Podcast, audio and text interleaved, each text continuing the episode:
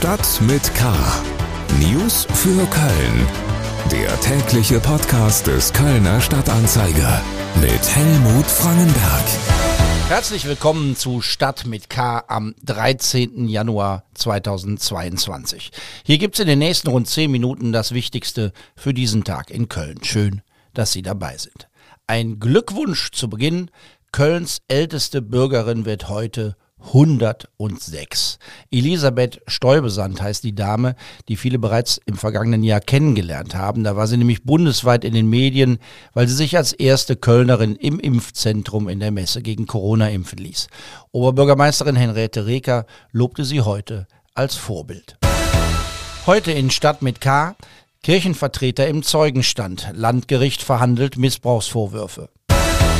Impfpflicht im Pflege- und Gesundheitsbereich. Soziale Träger bereiten sich auf politische Beschlüsse vor. Schüsse am Rhein. Jäger erschießen Enten neben einem Kinderspielplatz. Schlagzeilen. Im Missbrauchsprozess gegen einen Priester vor dem Landgericht hat der Kölner Kirchenrechtler Günther Assenmacher ausgesagt. Verantwortliche im Erzbistum müssen sich zu der Frage äußern, ob sie den kriminellen Priester hätten stoppen können. Assenmacher war Leiter des Kölner Kirchengerichts. Obwohl die Vorwürfe gegen den Priester bekannt waren, ließ ihn die Bistumsleitung vorerst weiterarbeiten. Assenmacher verteidigte den Umgang der Bistumsleitung mit dem angeklagten Priester. Weil die Nichte des mutmaßlichen Täters damals ihre Anzeige zurückgezogen hatte, habe man keine kirchenrechtlichen Schritte unternehmen können. Die Kirchenleitung habe nicht leichtfertig gehandelt. Im Jahr 2021 sind so viele Menschen aus der Kirche ausgetreten wie in keinem Jahr zuvor. Das Amtsgericht verzeichnete 19.340 Austritte. Das sind ungefähr doppelt so viele wie im bisherigen Rekordjahr 2019. Das Erzbistum wollte die Zahlen auf Anfrage nicht kommentieren. Der Vorsitzende des Katholikenausschusses Gregor Stiels sagte zu den fast 20.000 Austritten, wir sind keine Volkskirche mehr. Der Katholikenauschuss ist die Interessenvertretung der Kölner Katholiken. Ab heute ist die neue Corona-Schutzverordnung in Nordrhein-Westfalen und somit auch in Köln in Kraft. Es gelten unter anderem schärfere Regeln für Restaurants oder Fitnessstudios, wenn man noch keine Boosterimpfung erhalten hat. Lockerungen gibt es bei den Quarantäneregeln. So hat die Stadt Köln bereits vor einem Beschluss des Bundestags die Quarantänepflicht für Kontaktpersonen aufgehoben, wenn diese geboostert sind. Die Kölner Inzidenzzahl steigt, aber die Zahlen der Patienten mit Corona im Krankenhaus und auf den Intensivstationen nimmt weiter kontinuierlich ab. Die Politik diskutiert über den richtigen Umgang mit der Pandemie. Wir kommen zu den Themen, über die wir ausführlicher sprechen. Corona News. Ob es eine Impfpflicht für alle geben wird, ist noch nicht entschieden. Aber weitgehende Einigkeit bei den politisch Verantwortlichen gibt es bei der Frage, ob man eine sogenannte einrichtungsbezogene Impfpflicht einführen sollte.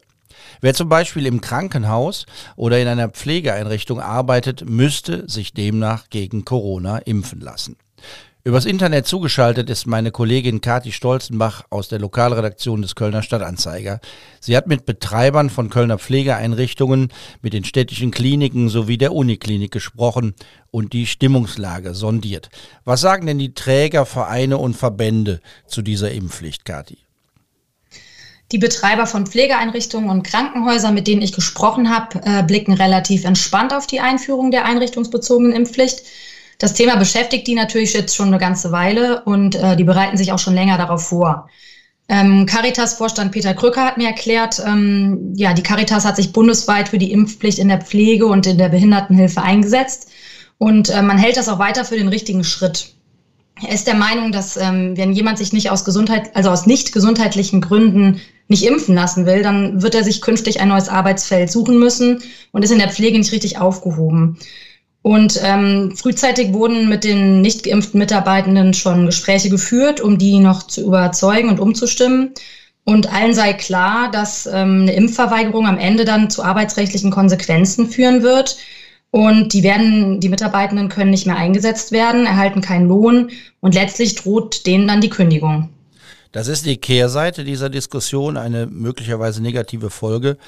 Der ohnehin gebeutelte Pflegebereich, wo es ja so an allen Ecken und Enden an Personal fehlt, könnte weitere Mitarbeiterinnen und Mitarbeiter verlieren, wenn diese Impfpflicht für die Einrichtungen kommt, in denen sie arbeiten. Wie schätzen denn die Träger diese Gefahr ein? Werden da viele gehen oder werden die sich alle dann unter dem Druck impfen lassen? Ja, also die Einrichtungen fürchten natürlich, Personal zu verlieren. Ähm, man setzt da aber jetzt erstmal weiter auf Dialog und hofft, ähm, noch bisher ungeimpfte Mitarbeitende umzustimmen. Ich habe mich da mal umgehört. Ähm, bei den Sozialbetrieben Köln sind 1500 Mitarbeitende von der Impfpflicht äh, betroffen. Da sind äh, aktuell wohl 40 noch ungeimpft, davon äh, fünf Fachkräfte. Bei den übrigen handelt es sich um Aushilfen, Aushilfen und ähm, die Geschäftsführerin sagte mir, man werde um jeden Einzelnen kämpfen und um jeden Einzelnen tue es ihr auch leid, wenn er sich dann gegen die Impfung entscheidet. Aber ähm, die Einrichtung wird dadurch nicht in eine personelle Schieflage geraten. Ähnlich ist die Stimmung beim Arbeiter-Samariter-Bund Köln. Da gibt es wohl auch ähm, nur einzelne Ungeimpfte. Und auch da geht man davon aus, dass das den Betrieb nicht beeinträchtigen wird. Aber man setzt weiter auf Dialog, versucht jeden Einzelnen noch zu überzeugen. Und äh, ja, so ist es bei der Caritas auch. Ähm, auch da ist eine Impfquote von über 90 Prozent. Und so haben es mir auch die städtischen Kliniken und die Uniklinik erzählt, dass ähm, ja weit über 90 Prozent der Beschäftigten geimpft sind. Ähm, bei der Uniklinik sogar 98 Prozent. Und daher rechnet man damit, dass die wenigen, die sich dann nicht impfen lassen, dass das nicht dazu führt, dass es noch in eine größere Schieflage ähm, geraten wird ähm, und dass es keine personellen Engpässe darauf, dadurch geben wird. Herzlichen Dank, Kathi Stolzenbach aus der Lokalredaktion des Kölner Stadtanzeiger.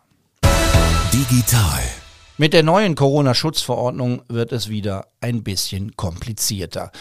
Wer mal nachempfinden möchte, und das sei allen empfohlen, womit sich diejenigen beschäftigen sollen, die mit dieser Verordnung arbeiten und leben müssen, also Gastronomen zum Beispiel, der kann das ganz leicht tun. Auf der Internetseite der Landesregierung kann man die Corona-Schutzverordnung nämlich nachlesen. Wobei es das Wort lesen nicht so richtig trifft. Das, was man da findet, ist eigentlich eine nicht lesbare Aufzählung von Paragraphen und eine Aneinanderreihung von unverständlichen Sätzen. Herauszubekommen, was für wen und wann gilt, ist hohe Kunst. Der Kölner Stadtanzeiger bietet Ihnen nun eine Übersetzungshilfe zur neuen Schutzverordnung. Dazu meine Kollegin Maike Felden. Heute tritt in NRW eine neue Corona-Schutzverordnung in Kraft. Die neuen Regeln werden nochmal komplizierter und undurchsichtiger. Um die neuen Regelungen nicht durcheinander zu bringen, gibt es auf der Internetseite des Kölner Stadtanzeiger ksta.de einen interaktiven Corona-Regelguide, der mit ein paar Klicks anzeigt, was für wen gilt, abhängig vom Impfstatus. Zuerst muss der Impfstatus ausgewählt werden, beispielsweise genesen und zweite Impfung. Dann kann die Aktivität ausgewählt werden, die man machen möchte, beispielsweise Sport drin drinnen und der Guide spuckt aus, wie die Regeln aktuell sind. Bei Sportaktivitäten drin mit doppelter Impfung und genesenem Status muss kein Test vorgelegt werden, aber das Impfzertifikat muss vorliegen. Die Abfrage kann beliebig oft neu gestartet werden und das Angebot ist kostenlos. Also ksda.de ist die Internetseite Ihres Vertrauens. Da finden Sie unseren Corona-Regelguide. Stadtleben. Angsteinflößend und völlig unverständlich. Das sind Kommentare von Anwohnern zu einem Vorfall am Sürter Rheinufer. Jäger haben in der Nähe eines Kinderspielplatzes Enten erschossen, während Kinder, Jogger und Passanten dabei zuschauen konnten oder vielleicht muss man besser sagen, dabei zuschauen mussten. Der Ort ist auch deshalb ein besonderer, weil sich hier Anlieger seit Jahren um Schwäne, Gänse, Enten und auch Nutrias kümmern, sie hegen und pflegen. Jagen in der Stadt, das ist immer ein heikles Thema. Am Telefon ist Michael Hund, Kölner Revierförster, aber jetzt antwortet er uns vor allem in seiner Funktion als Vorsitzender der Kölner Jägerschaft. Warum müssen am Rhein Enten erschossen werden, Herr Hund?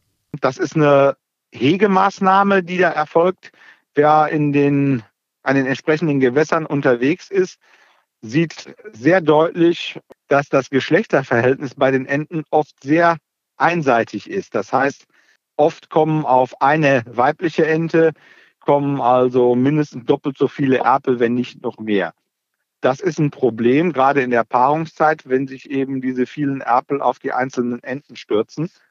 Äh, kann das sehr unschön für die Enten sein und teilweise werden die sogar von den Erpeln dann ersäuft.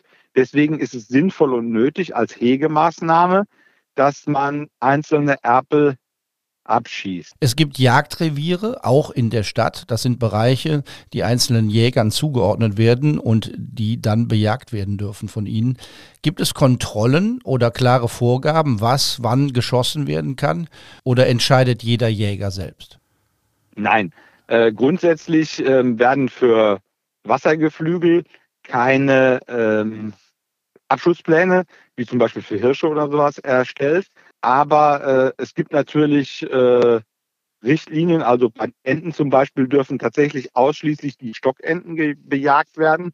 Alle anderen Entenarten, die durchaus vorkommen, gerade im Winter ja relativ viele, dürfen gar nicht bejagt werden. Bei den Gänsen ist es inzwischen äh, etwas anders, weil sich da die Bestände sehr dynamisch entwickeln. Das heißt also, wir haben da ganz starke Zuwächse bei den Gänsepopulationen. Deswegen dürfen auch die häufigen, standardmäßig hier vorkommenden Gänse auch bejagt werden.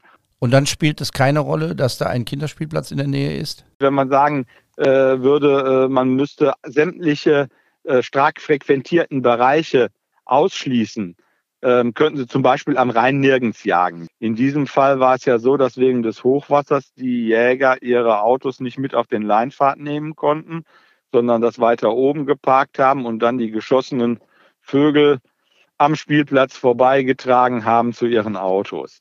Ähm, ich finde, ich habe da kein, kein Problem mit. Ich finde es besser, dass wenn denn rechtlich alles in Ordnung ist, dann auch ganz offen gejagt wird. Ähm, denn wenn das nicht der Fall ist, dann äh, äh die Schüsse hört man sowieso, dann entsteht wieder Aufregung, da schießt irgendjemand und ähm, dann hat man ganz schnell einen SEK-Einsatz provoziert oder ähnliches. Die nicht an Jagd gewöhnte Bevölkerung hört Schüsse und fühlt sich bedroht.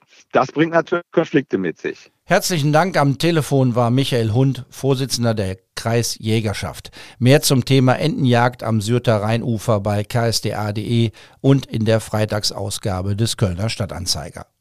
Das war's für heute. Mein Name ist Helmut Frankenberg. Bleiben Sie wachsam, aber bitte auch gelassen. Tschö. Stadt mit K. News für Köln. Der tägliche Podcast.